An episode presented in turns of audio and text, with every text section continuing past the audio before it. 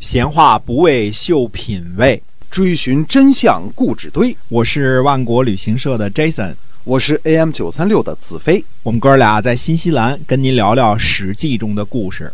各位亲爱的听友们，大家好，欢迎回到我们的节目中啊！我们节目呢是跟您讲《史记》中的故事，也希望您能把我们的节目分享给身边那些个喜欢历史的朋友。是的，呃，在公元前五百八十二年的时候啊，晋景公在这个视察军用仓库的时候呢，见到了钟仪，就是我们前面说这个呃被俘的那个楚国人啊。哎，钟仪，嗯，晋景公就问了，说那个戴着南冠的，也就是南方人帽子的那个囚徒是谁呀？呃，这有司呢就回答说呢，说是郑国献来的楚国的俘虏。啊，晋景公呢就让人把俘虏呢，呃放了出来，并且慰问他一下。钟仪呢行的是再拜旗手礼，连下跪带磕头的啊，大礼。再拜旗手是春秋时期的大礼啊，拜两次，然后这个磕头啊。那么晋景公问他是哪一族的人呢？他回答说呢，他是伶人，也就是呃演奏音乐的啊，乐师是吧？乐师哎。那么晋景公就问呢，说还能还能奏乐吗？钟仪就回答说：“这是先父的官职，呃，我哪可能不会呢？”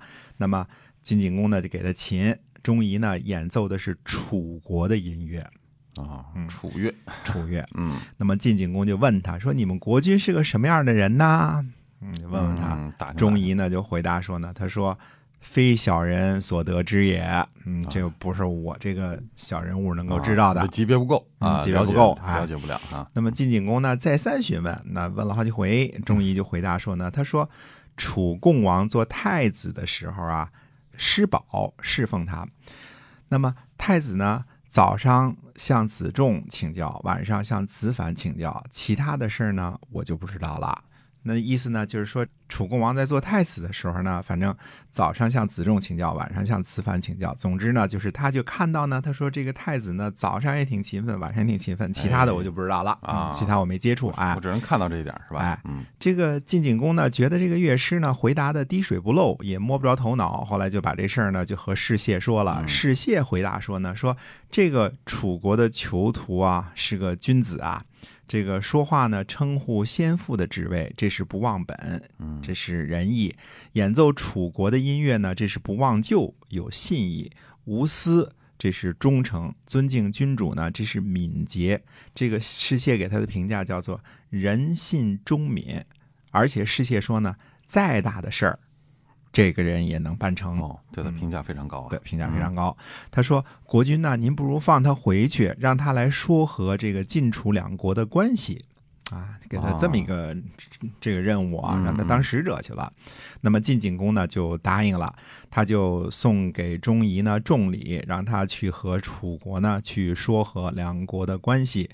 那么钟仪呢，虽然只是一个楚国的囚徒，但是言行之中啊，这个敦厚稳重啊，被士燮给发掘出来四大优点，叫做仁信忠敏。嗯，而且下段语说呢，说这样的人呢，什么事儿都能办成，事随大必济。这个济就是能够过河的意思啊，能做达到，哎，就是成功的意思。济这引申就是什么事儿都能成功啊，可见就就应了那句话，金子是在哪儿都。发光啊，对对，是金子在哪儿都发光，也不是在哪儿也不发光。所以这个楚囚和南冠楚囚，就此就成了这个中国语文当中的典故了。李商隐呐、苏轼啊，很多名家啊都在诗词当中引用过啊。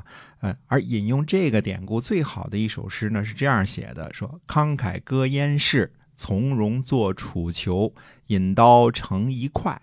不负少年头啊！那这首诗无论是造词啊、用典、平仄啊、意境啊和文采都是一等一的。这个呃，慷慨歌燕市呢，这是指的这个荆轲的典故，对吧？荆轲在这个燕国的这个闹市上，这个呼朋唤友、狂歌饮酒啊。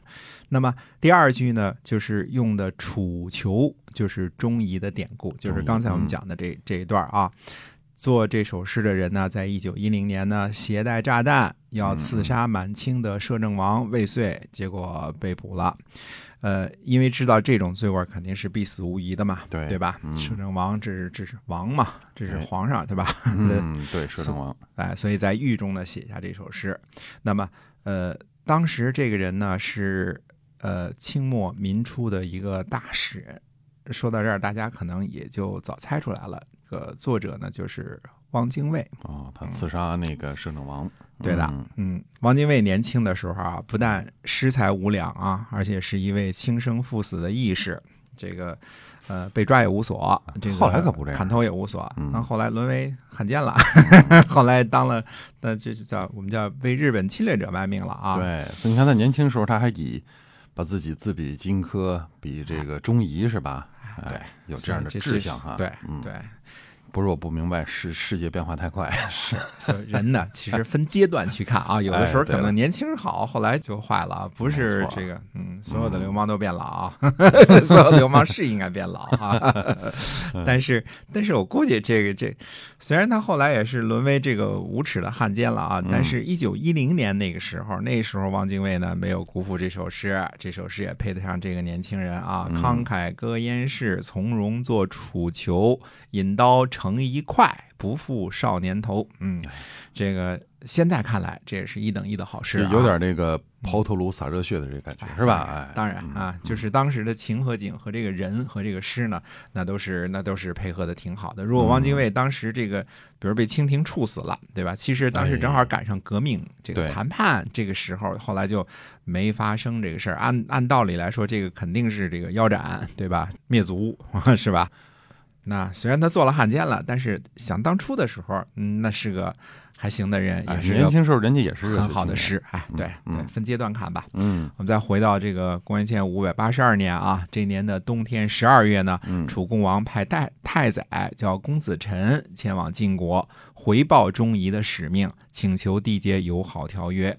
公元前五百八十一年呢，晋国派遣狄费去楚国出使，回报太宰公子臣的使命。嗯这个“废”这个字儿啊，这个草字头底下一个“伐”啊，这个呃，康熙字典《说文解字》有“废、贝、佩、伐”四个音，都是草叶茂盛的意思啊。那么嗯呃，这个地方呢，这个呃有专家说呢，应该读“废”，那没关系啊。其实呃，我估计。呃，迪费也好啊，迪佩也好啊，迪贝也好啊都是一个译音的记载，就是就是不同的地方人说话这个发音方式不一样，哎，对，嗯。嗯那么晋景公呢，第一次向楚国伸出了橄榄枝，这可能呃怎么说呢？